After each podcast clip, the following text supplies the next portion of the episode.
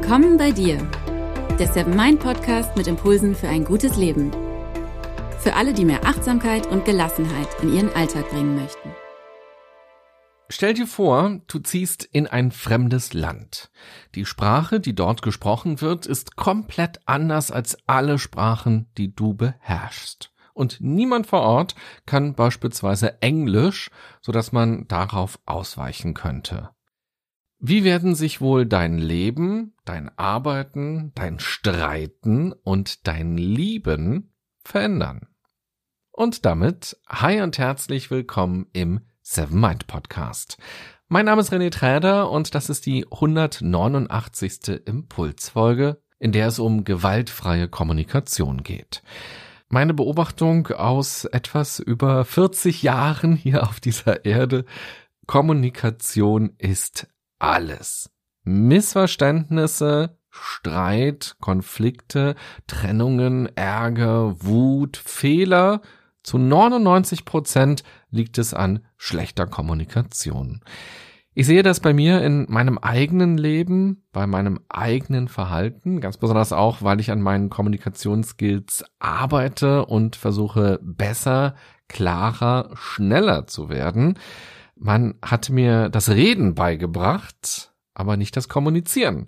Meine Eltern haben mir das Kommunizieren nicht beigebracht. In der Schule habe ich darüber nichts gelernt und auch später auf der Arbeit ging es nie darum, wie man kommunizieren, also gut miteinander über etwas gemeinsam reden kann, wie man seine Gedanken, Gefühle und Bedürfnisse ausdrücken kann oder wie man anspricht, dass man mit etwas unzufrieden ist, ja, dass man das überhaupt darf, das anzusprechen, dass man mit etwas unzufrieden ist. Geredet wird viel, kommuniziert wird wenig. Das Wort Kommunikation bedeutet Verbindung. In einigen Orten kann man Straßenschilder entdecken, auf denen Kommunikation steht. Zum Beispiel in Brandenburg an der Havel. Das war dann eine Verbindungsstraße. Das Reden ist oftmals aber nicht verbindend. Wir sehen das, wenn Politiker in Talkshows sitzen. Wir kriegen es auf der Arbeit mit und in Familien. Und sogar auch in Freundschaften und Liebesbeziehungen, wo es ja eigentlich eine freiwillige Verbindung gibt. Aber auch hier spaltet, trennt, entfernt das Reden die Menschen noch mehr voneinander.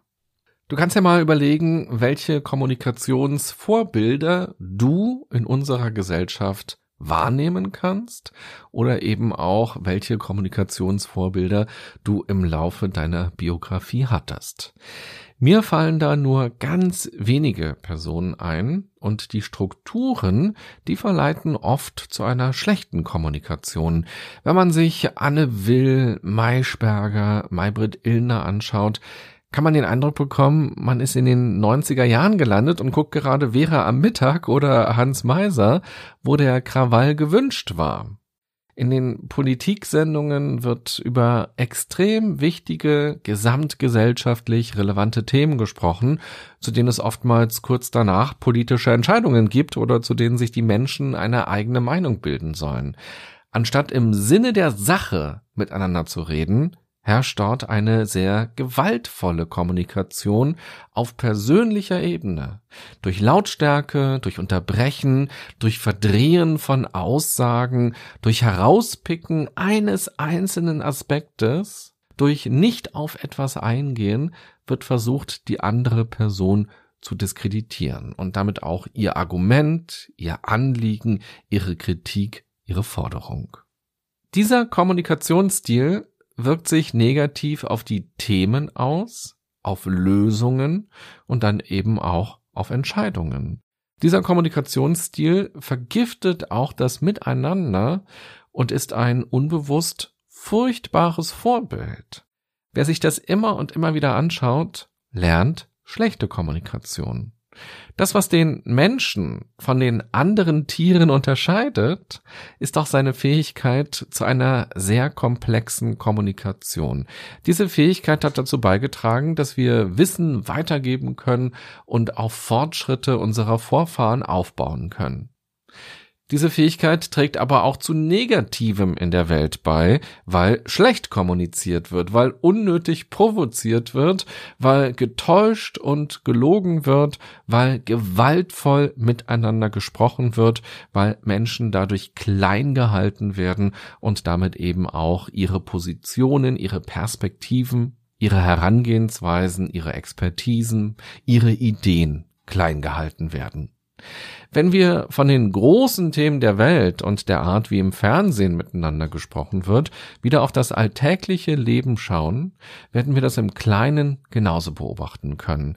Mir fällt das durch meine Arbeit als Coach und Dozent ganz besonders auf. Egal, ob es ein Einzelcoaching ist und eine belastende Situation mit Kollegen oder Vorgesetzten erzählt wird, oder ob es ein Paar-Coaching ist und über Probleme in der Beziehung gesprochen wird, oder ob ich vor Ort bei Unternehmen und Teams bin und Workshops gebe. Kommunikation ist wirklich alles. Und das sage ich völlig vorwurfsfrei. Kommunikation ist eben auch sau schwer. Aber es handelt sich um eine Schlüsselkompetenz fürs Leben. Und wenn wir sie eben nicht zu Hause gelernt haben, in der Schule gelernt haben, auf der Arbeit gelernt haben, ist es umso wichtiger, etwas selbst dafür zu tun, um hier ein ganz kleines bisschen besser zu werden. Von daher ist es auch toll, dass wir in einer Zeit leben, in der sich immer mehr Menschen mit diesem Thema beschäftigen und darin besser werden wollen und auch besser werden. Oder dass immer mehr Menschen mit Kindern bewusst kommunizieren und ihnen in den frühen Jahren schon viel Gutes mitgeben. Oder dass eben Unternehmen sagen, dass sie Zeit und Geld in die Hand nehmen wollen, um ihre Mitarbeiterinnen und Mitarbeiter darin zu schulen und Teambuilding-Maßnahmen zu machen, um besser miteinander reden, arbeiten und umgehen zu können. Wenn man sich mit der Frage beschäftigt, wie man denn besser kommunizieren kann, ist man auch ganz schnell bei den Themen Achtsamkeit und Resilienz. Es geht darum, mit sich selbst und den eigenen Emotionen, Gedanken und Bedürfnissen in Kontakt treten zu können. Es geht außerdem darum, sich selbst ernst und wichtig zu nehmen und den Impuls aufzugreifen, etwas zu sagen und dafür gute Worte zu finden. Außerdem geht es darum, rechtzeitig etwas zu sagen und auch zuzuhören und zu verstehen, verstehen zu wollen, was die anderen sagen und empfinden und wollen. Gut kommunizieren zu können, ist aus meiner Sicht ein wichtiger Resilienzfaktor. In meinem Resilienzkonzept habe ich ihn zu dem Baustein Beziehungsfähigkeit gepackt. Denk nochmal an das Szenario zu Beginn dieser Folge. Wenn du in ein Land ziehst, dessen Sprache du nicht kannst und wo niemand deine Sprache spricht, wird es unfassbar schwer, in einen engen Kontakt zu kommen, sowohl persönlich als auch beruflich. Alltägliches wird unfassbar schwer fallen. Es wird zu Fehlern und Missverständnissen kommen und vielleicht auch zu Einsamkeit. Es reicht aber nicht aus, alle Vokabeln einer Sprache zu kennen und grammatikalisch richtige Sätze formulieren zu können. Bei guter Kommunikation geht es um so viel mehr. Wenn du magst, drück doch mal kurz auf Pause und mach mit dir selbst ein kleines Brainstorming, was alles zu guter Kommunikation dazugehört. Du kannst dieses Brainstorming übrigens auch mit deinem Partner, deiner Partnerin machen, mit deinem Kind, mit einem Freund oder auch mit einem Kollegen. Und nach dem Brainstorming kann man sich dann darüber austauschen, welche Punkte man davon tatsächlich beachtet bzw. nutzt, vor allem in der Kommunikation miteinander. In Workshops verwende ich auch gerne die sogenannte Kopfstandmethode. Dabei soll man darüber brainstormen, was man denn tun muss, damit die Kommunikation richtig schlecht verläuft, damit sie scheitert und damit es zu Konflikten und Fehlern führen wird. Im Grunde genommen wissen wir ja auch, was für eine gute Kommunikation notwendig ist und was schlechte Kommunikation bedeutet. Doch es ist ganz wertvoll, sich die Zeit zu nehmen, um das nochmal aufzuschreiben und sich auch selbst daran zu erinnern und vor allem, um sich auch selbstkritisch zu fragen, was davon man beachtet und was man eher missachtet. Wenn dir durch das Brainstorming dann etwas auffällt, was du machst und was zu negativer, destruktiver, gewaltvoller Kommunikation führt, und ich bin mir sicher, dass dir etwas auffallen wird, dann könntest du dir direkt danach überlegen, woran es denn liegt. Also, wieso machst du denn das? Häufig ist das ein Schutzmechanismus. Und du könntest dann mit dir selbst vereinbaren, auf diesen Aspekt verstärkt zu achten und dich anders zu verhalten, wenn es dir auffällt.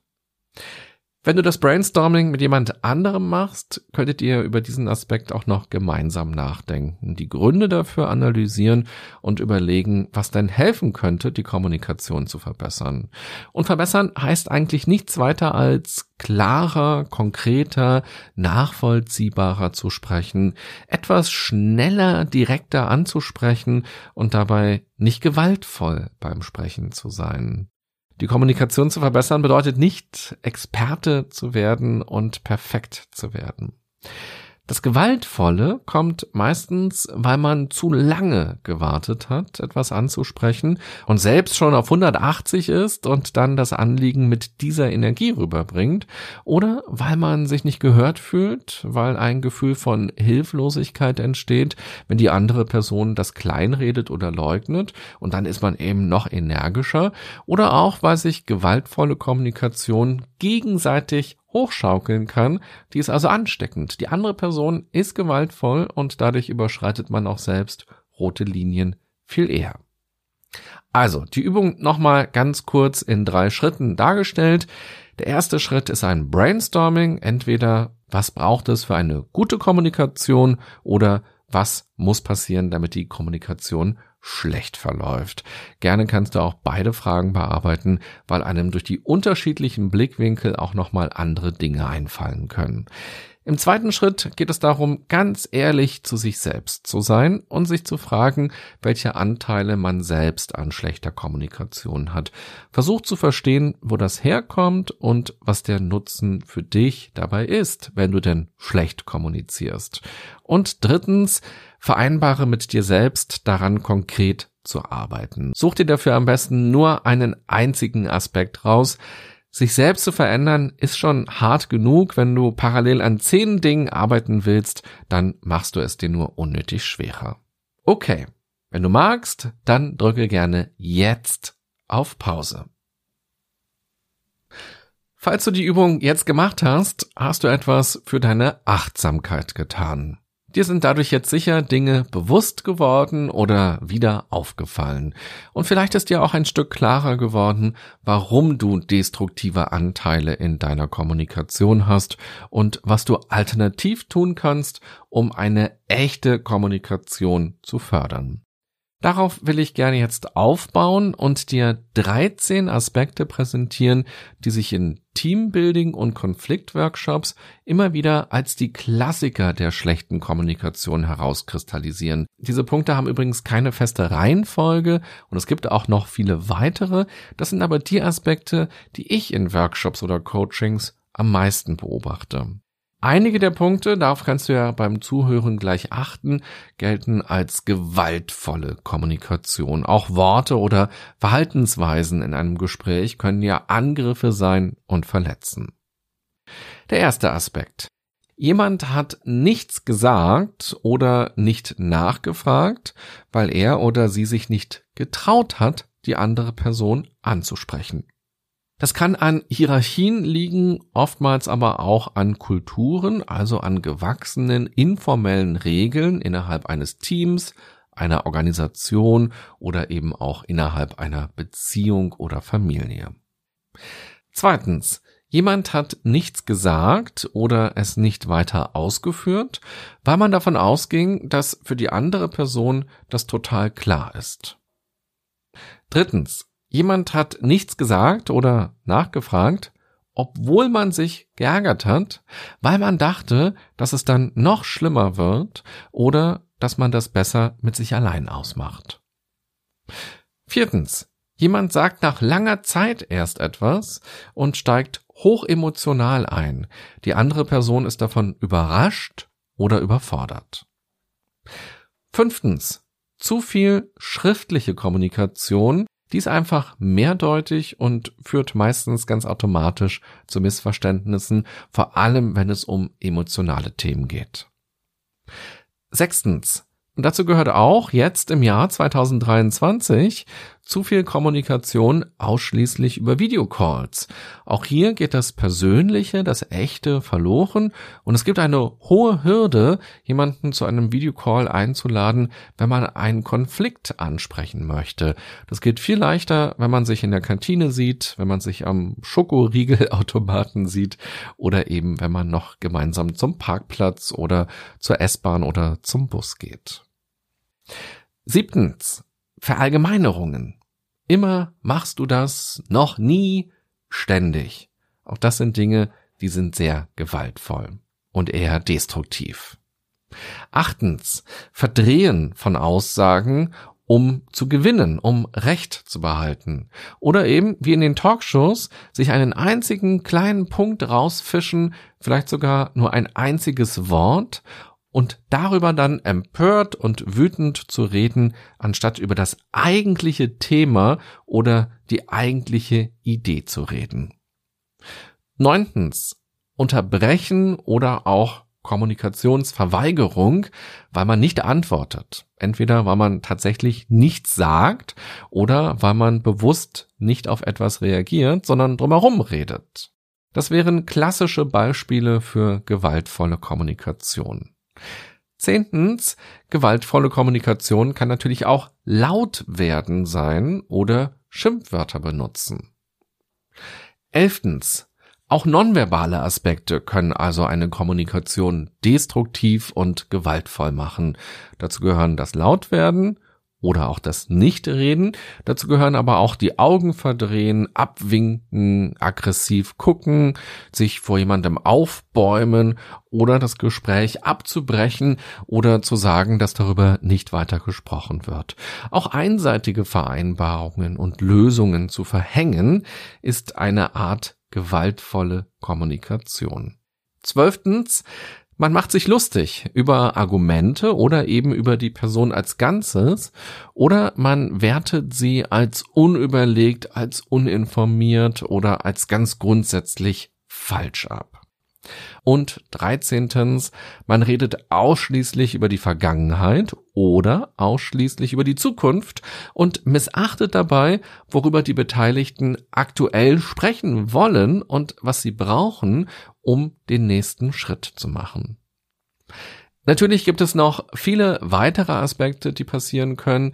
Mir war jetzt wichtig, die ganz zentralen so konkret wie möglich anzusprechen. Und ich möchte gerne noch ergänzen, gewaltvolle und destruktive Kommunikation ist nicht nur in Richtung des Gegenübers gewaltvoll und destruktiv, sondern auch uns selbst gegenüber gewaltvoll und destruktiv, weil wir unsere Wahrheit verleugnen, weil wir anderen Macht geben. Dadurch sind wir nicht gut zu uns selbst, weil wir unsere Bedürfnisse und Emotionen unterdrücken oder wegdrücken, weil wir uns schlecht behandeln lassen oder eben weil wir ein Klima im Miteinander schaffen, in dem niemand wachsen kann, sich niemand gut entwickeln kann und dadurch auch wir als Person und unsere Anliegen auf der Strecke bleiben müssen. Die gewaltfreie Kommunikation als Gegensatz zu all den ungünstigen Kommunikationsstilen ist ein Modell von dem US-amerikanischen Psychologen Marshall B. Rosenberg. Vor ziemlich genau acht Jahren, nämlich im Februar 2015, ist er gestorben.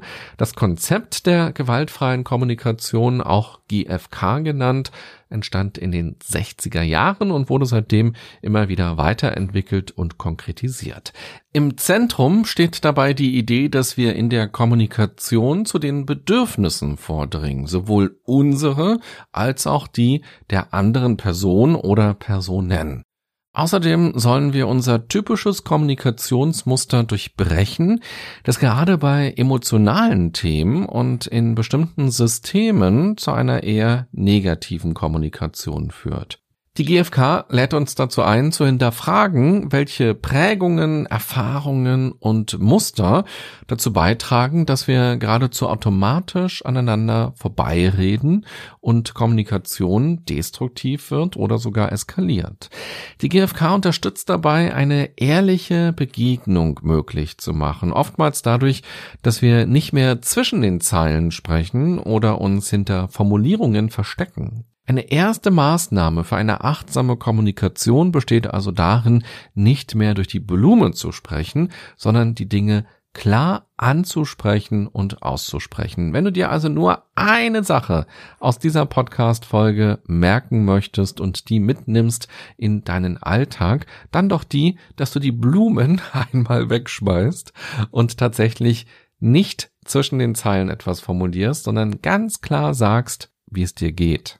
Und wenn du wütend bist, wenn du traurig bist, wenn du ängstlich bist, dann kannst du der Person das so sagen und die Emotion ansprechen, anstatt es so zu formulieren, dass man erkennen könnte, möglicherweise, dass du wütend bist. Also die andere Person sollte nicht noch eine große Interpretationsarbeit leisten müssen, sondern du darfst das einfach so ansprechen.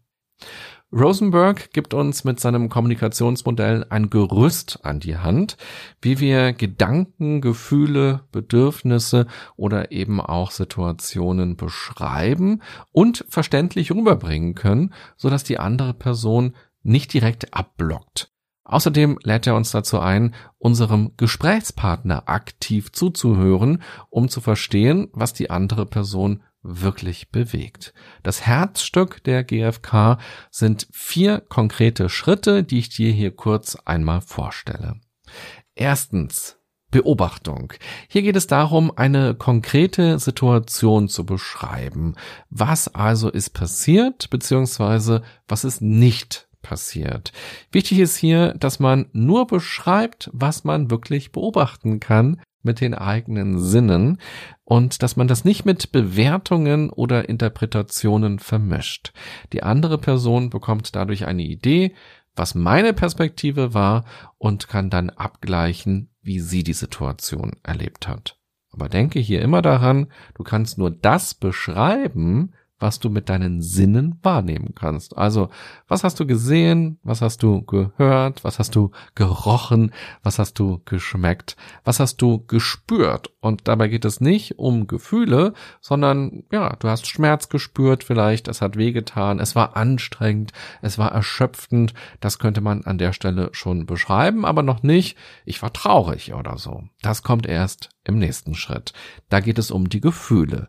Aus der Beobachtung heraus ergeben sich nämlich Gefühle. Die Frage ist hier also, was hat die Situation in mir ausgelöst? Was habe ich empfunden? Wie ging es mir oder wie geht es mir jetzt gerade? Und hier könnte man eben sagen, da war ich ängstlich, da war ich enttäuscht, da war ich wütend, da war ich irritiert. Drittens, Bedürfnisse. Die Gefühle sind mit einem oder mit mehreren Bedürfnissen verbunden. Hier ist also die Frage, was brauche ich? Bedürfnisse sind beispielsweise Nähe, Sicherheit, Verständnis oder auch sowas wie ein Sinnempfinden. Gefühle sind laut GfK eine Art Indikator oder Ausdruck dessen, ob ein Bedürfnis erfüllt ist oder ob es nicht erfüllt ist. Die Gefühle geben uns also eine Idee davon, ein Feedback davon und sie sind nicht grundlos da, sondern sie sind verbunden mit den Bedürfnissen. Bedürfnisse sind ganz wichtig, weil sie gute, innovative, kreative Lösungen begünstigen können. Viel zu leicht, viel zu schnell verhandeln wir im Alltag über Dinge mit anderen, die gar nicht unsere wahren Bedürfnisse sind. Und dann entstehen auch faule Kompromisse. Aber oftmals ist uns auch gar nicht so klar, was ist denn eigentlich mein Bedürfnis? Oder wir finden es albern, das auszusprechen. Zum Beispiel, ich habe das Bedürfnis, mit dir verbunden zu sein, Nähe zu empfinden. Das fühlt sich für die allermeisten Menschen seltsam an, sowas auszusprechen. Und stattdessen einigt man sich dann eben, ja, beim nächsten Mal komme ich pünktlich. Ist es aber das, was man wirklich braucht, was man wirklich wollte? Und darum geht es dann auch im nächsten Schritt, der vierte und letzte Schritt. Eine Bitte oder einen Wunsch zu formulieren. Dabei bezieht sich eine Bitte auf den unmittelbaren Moment. Zum Beispiel, ich bitte dich, dass wir jetzt über Thema XY sprechen. Oder ich bitte dich, mich ausreden zu lassen. Oder ich bitte dich, mir etwas Zeit zum Nachdenken zu geben. Ein Wunsch bezieht sich dagegen auf die Zukunft. Ich wünsche mir, dass wir die Zusammenarbeit bei Projekt XY so und so gestalten.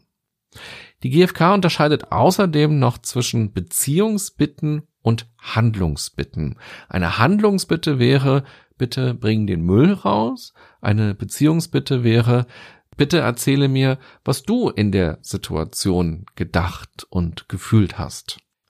Das macht es jetzt natürlich nochmal komplizierter und komplexer. Trotzdem finde ich diese Unterscheidung gut, weil sie uns selbst auch nochmal helfen kann, klarer festzustellen, was wir denn wirklich brauchen. Soll die Person etwas tun oder soll etwas zwischen uns passieren? Was brauche ich denn wirklich? Brauche ich jetzt etwas, um auch wirklich noch ganz klar sagen zu können, worum es mir geht oder eben noch stärker in den Austausch zu gehen, um für ein Verständnis zu sorgen? Oder ist das jetzt schon klar und mir geht es eigentlich eher zukunftsgerichtet darum, dass sich da etwas verändert und was genau soll sich da verändern?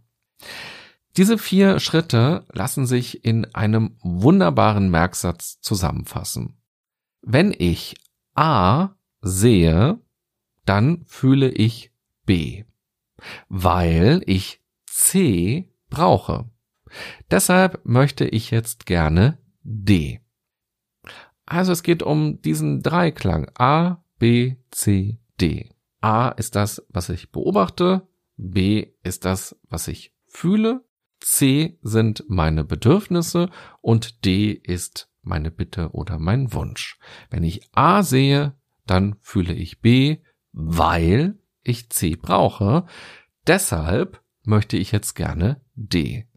Dadurch wird unsere Kommunikation unfassbar klar und für die andere Person wird eben auch klar, warum uns das wichtig ist oder warum uns etwas verletzt hat, warum wir etwas wollen. Das heißt noch lange nicht, dass die Kommunikation immer 100% geradlinig verläuft. Hier sind natürlich ganz viele Fallstricke noch eingebaut.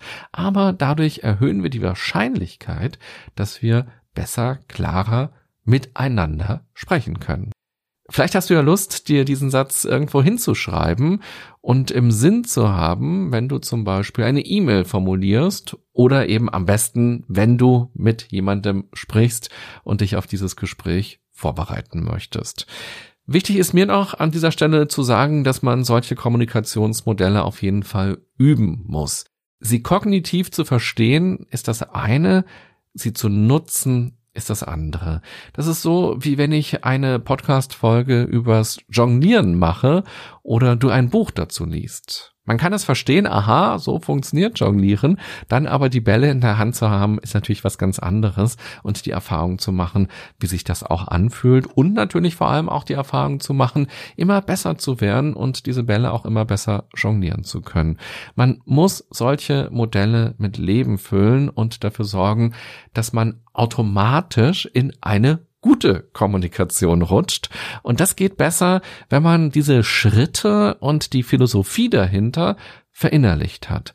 Deshalb such dir am besten mal einen Kurs und übe das zusammen mit anderen. Entweder zusammen mit deinem Team oder mit deiner Familie oder in deiner Partnerschaft oder auch mit Fremden in einem offenen Kurs, zum Beispiel in der Volkshochschule wird sowas angeboten. Aber auch viele andere Möglichkeiten gibt es, die gewaltfreie Kommunikation wirklich mal richtig zu üben. Zum Abschluss dieser Folge möchte ich dir gerne noch eine Frage stellen, die in dir selbst einen Impuls entstehen lassen kann. Stell dir mein Beispiel vom Beginn der Folge leicht verändert vor.